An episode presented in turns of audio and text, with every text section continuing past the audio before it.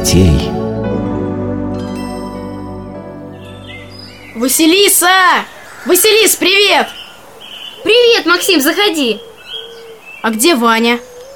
Он в сарай зачем-то полез. Зачем? Не знаю. Сидел, смотрел телевизор, а потом побежал в сарай. А ты что делаешь? Играю. У меня в замке у принцессы пир.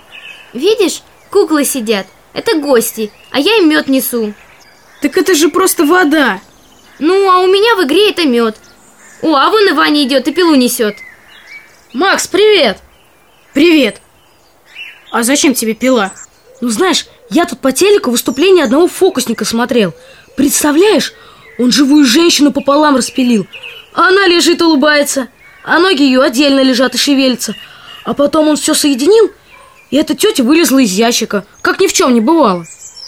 А ты-то что пилу взял? А я тоже хочу попробовать. Ну, надо только ящик подходящий найти. И кого ты пилить собрался? Ну, Василису, наверное. Другой подходящей кандидатуры я не вижу. Ой, не надо меня пилить. Ты что, Ванек, с ума что ли сошел? Это же фокус. Он эту женщину не по-настоящему распилил. Как это не по-настоящему? Когда я сам все это видел. А так, тебе только казалось, что он ее распилил. На самом деле он ее не распилил. Ты так говоришь, потому что ты не видел, а я видел. Здравствуй, Максим.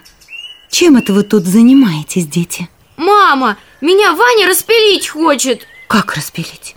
Зачем? Ну, как фокусник по телеку. Ну, я сам видел.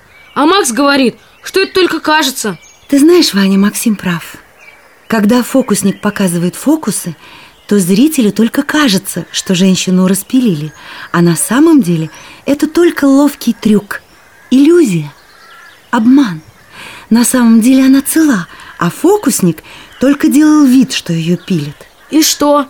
Когда эта женщина в сундук залезала, потом исчезала, это тоже только мне казалось? Конечно. Фокусник не может совершить чудо. Он может только показать фокус, где зрителям только будет казаться, что он совершил чудо. Так что же получается? Чудес не бывает? Чудеса бывают, но совершить эти чудеса может только Бог. Понятно. Пойду положу пилу на место. Правильно. И приходи на веранду. Мы продолжим читать Евангелие. Здорово, вовремя я пришел. Ну, если вы собрались, то давайте начинать. На чем мы остановились в прошлый раз? Мы читали про то, как Иисус постился в пустыне, и дьявол его испытывал. Правильно. А на чем мы остановились? Ну, как Иисус собирал себе учеников, апостолов. Что значит посланцев? Совершенно верно. Итак, слушайте. Через несколько дней в галилейском городке Канне была свадьба. На нее были приглашены Иисус, его матерь и ученики. Во время пиршества Дева Мария заметила, что у хозяев заканчивается вино. Ей стало жалко людей, и она обратилась с просьбой к своему сыну. Вина нет у них. Спаситель ответил ей. Что нам с тобой до этого? Еще не пришло мое время. Этими словами он выразил согласие исполнить просьбу, дал понять, что не хочет творить чудо на показ. Тогда Божья Матерь обратилась к прислуживающим у стола. Сделайте все, что он вам скажет. Стояло там шесть каменных пустых сосудов для воды. Каждый сосуд вмещал по 20 литров. Сказал Иисус слугам. Наполните сосуды водой. И те наполнили их доверху. И повелел им опять. Зачерпните теперь из них и несите к распорядителю пира.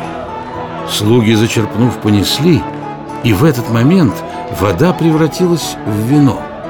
Когда же отведал распорядитель пира того, что было принесено, то позвал жениха и сказал ему, Каждый человек сперва доброе вино ставит на стол, а когда гости опьянеют, худшее.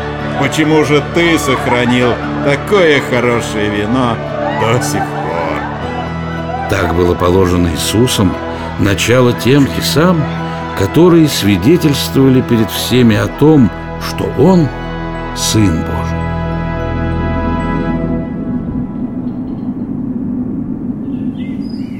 Да, вот это настоящее чудо, а не какой-то там фокус. Еще не о том услышите. Давайте читать дальше. Приближался праздник Пасхи Иудейской, и Христос с учениками пришел в Иерусалим.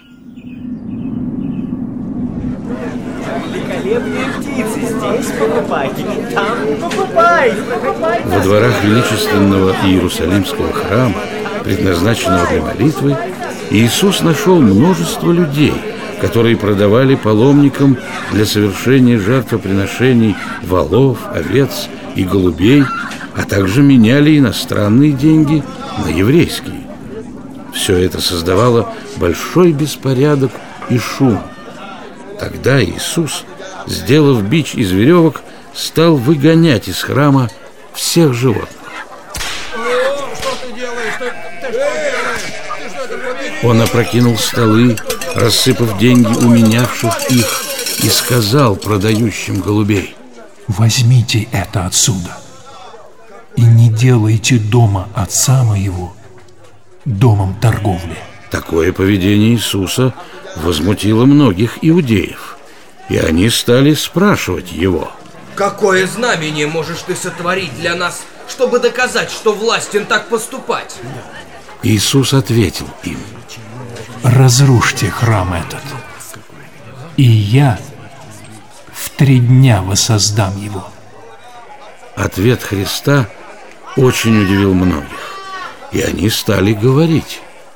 40 лет строился этот храм, а ты в три дня воздвигнешь его.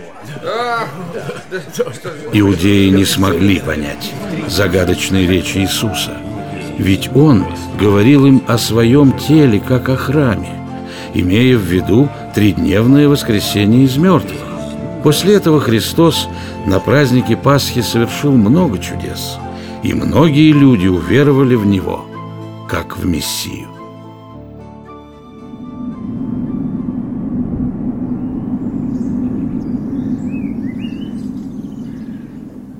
А как это?